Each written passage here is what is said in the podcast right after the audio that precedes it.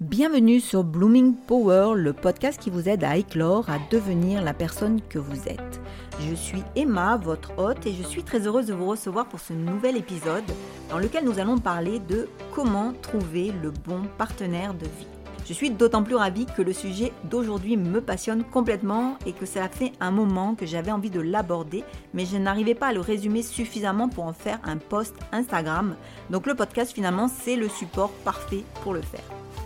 Mais pour le moment, prenez le temps de vous préparer un café ou un thé, installez-vous confortablement et on se retrouve pour passer une dizaine de minutes ensemble.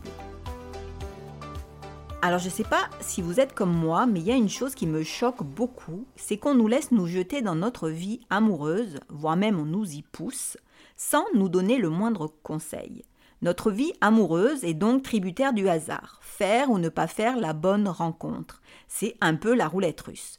Tout ce qu'on sait, c'est qu'on doit être amoureuse, avoir plus ou moins les mêmes valeurs que la personne que, dont on va tomber amoureux, et partager un minimum de choses en commun pour que cela fonctionne. Mais à mon sens, ça ne suffit pas. Je ne suis pas forcément la personne la mieux placée pour vous donner des conseils, parce que j'ai fait énormément d'erreurs, mais justement, à force de me prendre des claques et de répéter toujours le même scénario amoureux catastrophe, j'ai fini par comprendre que le problème, c'est qu'on n'a pas forcément des attentes précises concernant notre partenaire de vie. On attend d'être amoureux ou de tomber amoureux ou amoureuse, point. Pourquoi? Parce que personne ne nous a jamais dit qu'il fallait avoir des attentes et ne pas laisser le hasard décider, car généralement il fait très mal le job. C'est d'autant plus choquant lorsqu'on voit les ravages que cela fait dans une vie que d'être mal accompagné, d'être amoureux d'une personne qui ne nous correspond pas véritablement, de se retrouver dans un engagement affectif où l'on tourne en rond, ou même qui se convertit en prison. Et il ne s'agit pas forcément de personnes toxiques, je tiens à le préciser. Ce podcast ne traite pas des conjoints toxiques. Le monde ne se résume pas aux personnes positives, bienveillantes et fréquentables d'un côté et aux personnes toxiques de l'autre. J'ai un peu de mal avec cette tendance qu'il y a à faire un grand sac de toutes les personnes qui ne correspondent pas à l'idéal positif et à l'étiqueter de toxique.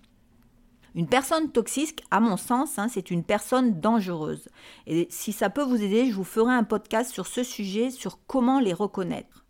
Mais le, monde, il n'est pas blanc ou noir, mais il est gris avec tout un tas de nuances. Et chacun de nous a sa part d'ombre et ses heures peu glorieuses où il pourrait être étiqueté de toxique. Donc c'est être une personne normale, humaine, que d'avoir ces différentes facettes. Personne n'est parfait, et heureusement, on fait juste de notre mieux et on essaye de s'améliorer ou pas. La différence, elle serait plutôt sur ce dernier point. Ce dont je vais vous parler, c'est plutôt de personnes qui sont en niveau d'énergie basse ou élevé, sachant que c'est, comme pour tout dans la vie, c'est fluctuant au cours de notre vie et qu'on peut toujours améliorer les choses, il n'y a rien de définitif. Et je vais vous en parler parce que c'est à mon sens essentiel dans un couple pour qu'il fonctionne vraiment bien et pour que se crée une relation épanouissante pour les deux conjoints. Alors ce que j'ai remarqué, c'est qu'il est indispensable de se mettre en couple avec quelqu'un qui a la même énergie vitale, notamment si vous avez beaucoup d'énergie. Essayez de trouver quelqu'un qui a la même avant de tomber amoureux. pourquoi? Parce que quand on se met euh, avec quelqu'un qui a une énergie plus basse, cette personne, elle va nécessairement être en demande d'énergie pour combler celle qui lui fait défaut, et donc elle va inconsciemment puiser dans la vôtre. Au départ, on s'en aperçoit pas parce qu'on en a beaucoup de l'énergie et donc on peut en allouer un peu à l'autre personne. Souvent, on pense en plus que c'est provisoire, que la personne elle va changer à notre contact, mais ça c'est rarement le cas.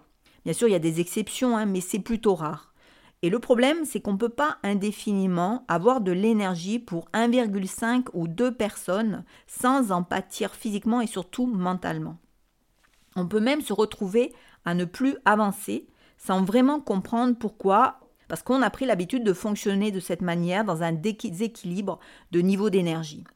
Par exemple, moi je vois beaucoup de femmes qui ont beaucoup d'énergie et qui portent tout dans leur couple parce qu'elles ont un conjoint qui n'a pas la même énergie et qui se laisse porter parce qu'il n'en a pas assez pour se prendre en charge lui-même.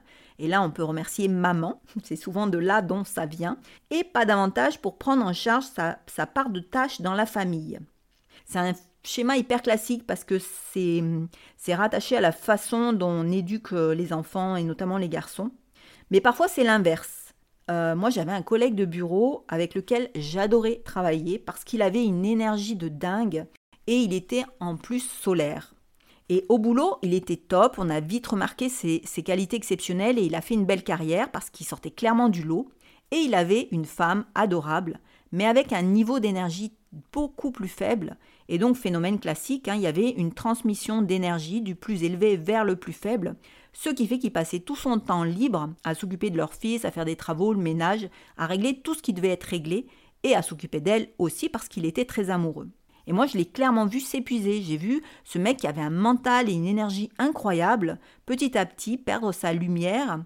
Et comme c'était un mec, en plus, il n'osait pas se plaindre et remettre ce schéma de fonctionnement en cause. Donc c'est pas une question de sexe. Ça touche aussi bien les hommes que les femmes, c'est une question d'équilibre d'énergie. Quand on a la même énergie élevée, c'est fantastique parce qu'elle se régénère mutuellement. Mais quand on en a une basse et une élevée, il y en a une qui euh, pompe l'autre et ça sert personne parce qu'il y en a un qui s'épuise et l'autre qui ne cherche pas à créer sa propre énergie parce qu'il va avoir la possibilité de s'appuyer sur celle de son conjoint. Alors en fait, ce qu'il faut que vous compreniez, et c'est assez simple, c'est que le niveau d'énergie indique l'état psychologique d'une personne. Une personne qui est en énergie basse, c'est qu'elle a plutôt une psychologie affaiblie. On le voit bien quand on est déprimé, notre niveau d'énergie chute et il finit par flirter avec le zéro. Énergie et psychologie sont interconnectés. Alors si c'est votre cas, si votre énergie est basse, vous pouvez me dire oui mais moi j'ai pas envie de me mettre en couple avec quelqu'un qui a aussi peu d'énergie que moi. Je voudrais quelqu'un qui me tire vers le haut. Et c'est logique, hein, c'est normal. D'ailleurs, je, vous déconseille, si vous avez une énergie basse, de vous mettre avec quelqu'un qui a la même énergie que vous. Euh, ce n'est pas une solution.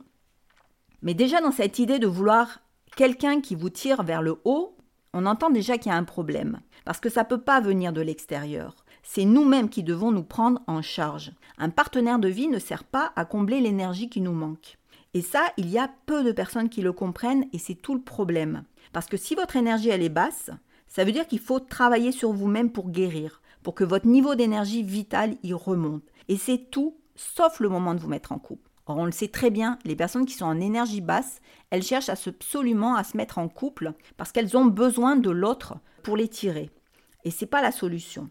Parce que soit vous allez vous attirer les mauvaises personnes, soit vous allez demander à votre conjoint de vous fournir l'énergie que vous ne savez pas créer, que vous ne savez pas produire, et ça va pas vous rendre service, et lui ça va lui coûter cher. Au contraire, vous devez apprendre à être bien avec vous-même, à avoir une psychologie qui vous permette de vous prendre complètement en charge et qui vous rende autonome. À ce moment-là, vous allez pouvoir entrer dans une relation amoureuse, équilibrée et épanouissante. Voyez, le couple, ça, dépend d'abord de nous. Alors comment on fait pour renforcer sa psychologie? Eh bien, on se prend en charge, c'est assez simple, et ça fait appel à la responsabilisation. On doit devenir responsable de soi-même, et donc il faut trouver le moyen d'y arriver. Et ça veut dire que ben, soit on va se faire aider par, euh, par un thérapeute, quel que soit le genre de thérapie hein, qui vous ira bien, on peut s'intéresser au développement personnel et on peut aussi faire des choses seules. Et ça, je dis surtout pour les femmes parce que les femmes ont du mal avec ça. Je trouve que c'est un excellent moyen de s'autonomiser. Il y a des personnes qui sont incapables de faire des choses seules. Moi aussi, hein, j'aime bien faire du sport avec quelqu'un, j'aime bien boire un verre ou partir en voyage avec quelqu'un d'autre. Mais si personne n'est disponible, eh ben c'est pas grave, je le ferai quand même, toute seule.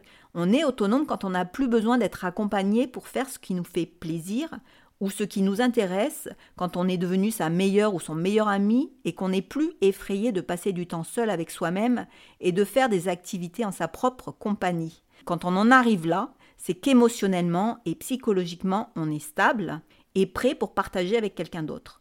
Donc il ne faut pas brûler les étapes, et c'est ce que la société nous demande de faire en nous poussant à nous mettre en couple à tout prix. Alors je vais, je vais apporter une autre petite précision. Euh, il faut faire attention parce que les personnes qu'on rencontre, elles adorent se raconter des histoires à leur sujet, et nous aussi hein, d'ailleurs, on n'y échappe pas. Elles s'imaginent souvent très différentes de ce qu'elles sont réellement.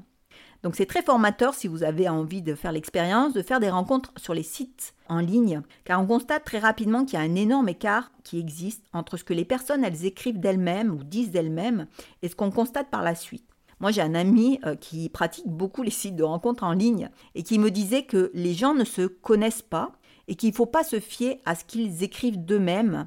Il faut les rencontrer le plus vite possible pour se faire une idée. Et il a raison. Et c'est d'autant plus vrai que lorsque nous sommes dans la tentative de séduction, nous essayons toujours de montrer notre meilleur visage, le meilleur de nous-mêmes, quitte à tricher un peu, voire beaucoup. C'est humain. Mais euh, du coup, ça implique qu'il faut être très vigilant. Parce que quand on veut séduire quelqu'un, on se montre toujours plein d'énergie, enjoué, entreprenant. Et moi, je sais que je me suis souvent fait avoir et je me suis souvent réveillée amoureuse aux côtés de quelqu'un qui petit à petit se révélait d'une énergie beaucoup plus basse que la mienne et qu'il fallait sans cesse que je nourrisse avec la mienne. Et parce que c'est vraiment de ça qu'il s'agit. On finit par nourrir l'autre. Il n'a pas l'énergie, pas l'énergie pour se la procurer à lui-même, il n'a de l'énergie que lorsqu'il est à vos côtés. Et euh, d'ailleurs, quand, on n'est pas là, il a envie de rien faire. Et c'est souvent l'occasion en plus inconsciemment de nous culpabiliser. Donc voilà, je pense que j'ai fait le tour de la question de l'énergie. Euh, le but, c'est que vous preniez conscience de ces flux et de ces niveaux d'énergie dans le couple, car je crois sincèrement que c'est un élément très important dans la dynamique d'un couple, mais aussi en amitié, pour être dans une relation épanouissante. C'est aussi un très bon étalon pour mesurer l'état psychologique des personnes qui vous entourent. On parle souvent de bonnes et de mauvaises ondes. Moi, je trouve que ça ne veut pas dire forcément grand-chose. Le niveau d'énergie vous renseignera beaucoup plus efficacement sur votre propre état et sur celui des autres. Autre chose très importante, un bon partenaire de vie est quelqu'un qui prend soin de vous, car on aime ce dont on prend soin. Par exemple, votre copain, il adore sa guitare, ben vous, allez, vous allez remarquer qu'il en prend soin. Une personne qui dit en aimer une autre a forcément envie d'en prendre soin. On le voit, hein, c'est très naturel, même chez les animaux, l'attachement est intrinsèquement lié au prendre soin. Quelqu'un qui va pas prendre soin de vous mais qui prétend vous aimer, moi je pense que là il faut vous interroger. Ça n'a rien à voir avec ce que vous méritez de recevoir, en fait ça n'a rien à voir avec vous. Quand on aime, on prend soin de la personne, des objets auxquels on tient, c'est un réflexe naturel. Alors, autre petite précision, prendre soin ne veut pas dire prendre en charge l'autre. Hein, on est bien d'accord. On est toujours dans l'idée d'une relation équilibrée où chacun est émotionnellement stable et autonome. Donc prendre soin, ça veut dire quoi? Ça veut dire faire attention à l'autre, savoir l'écouter, savoir être disponible quand il le faut, savoir lui accorder du temps et non pas tout votre temps. Vous voyez la différence, la nuance? Euh, vous avez des personnes, par exemple, qui n'ont jamais le temps ni pour leurs amis ni pour la personne qu'ils aiment. Et j'ai lu quelque part qu'il fallait remplacer je n'ai pas le temps par je n'ai pas envie, qui est le vrai message caché derrière cette expression bien pratique. Et je suis plutôt d'accord, euh, parce que je sais que je suis très occupée, mais je me débrouille toujours pour me rendre disponible pour mes amis, et parfois c'est pas réciproque.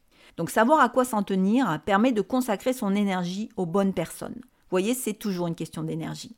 J'espère que ce podcast va vous apporter un nouvel angle de réflexion, c'était son but en tout cas, et qu'il vous aidera à mettre au clair vos attentes amoureuses parce qu'il faut en avoir avant de s'engager avec quelqu'un, ou du, moins que vous puissiez le faire en connaissance de cause. N'hésitez pas à partager ce podcast si vous pensez qu'il peut aider des personnes autour de vous. Pensez aussi à vous abonner pour ne rien manquer et à laisser 5 étoiles sur Apple Podcast pour aider celui-ci à fleurir lui aussi. Vous pouvez aussi me laisser un petit mot ici ou sur le blog, je vous lirai avec plaisir. Et on se retrouve la semaine prochaine pour un nouvel épisode. Je vous embrasse.